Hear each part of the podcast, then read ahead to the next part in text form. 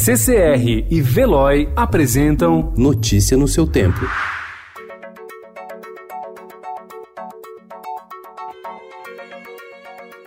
Olá, seja muito bem-vindo. Hoje é quinta-feira, dia 19 de março de 2020. Eu sou Adriana Simino e estes são os principais destaques do jornal O Estado de São Paulo.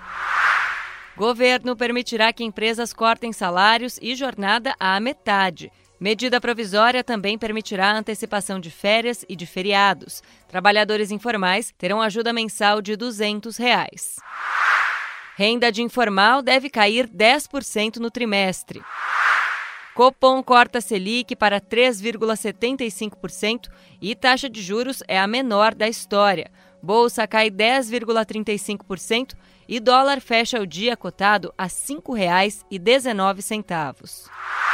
21 capitais têm panelaços contra Bolsonaro. Em entrevista sobre a Covid-19, o presidente Jair Bolsonaro mostrou-se incomodado com a máscara adotada também por seus ministros. Médicos recomendam uso só por quem tem o vírus.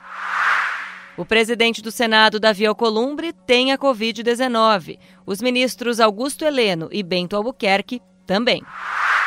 São Paulo confirma mais três mortos. Comércio vai fechar na sexta-feira. Anvisa autoriza registro de oito kits de testes rápidos. Hospitais denunciam preços abusivos. Metade dos estudantes no mundo está sem aula. Solidariedade esportiva. Atletas e clubes fazem doações para ajudar atingidos pelo vírus. Até o Cascão lava as mãos. Personagem de Maurício de Souza entrou na campanha contra o coronavírus. Notícia no seu tempo. Oferecimento CCR e Veloy.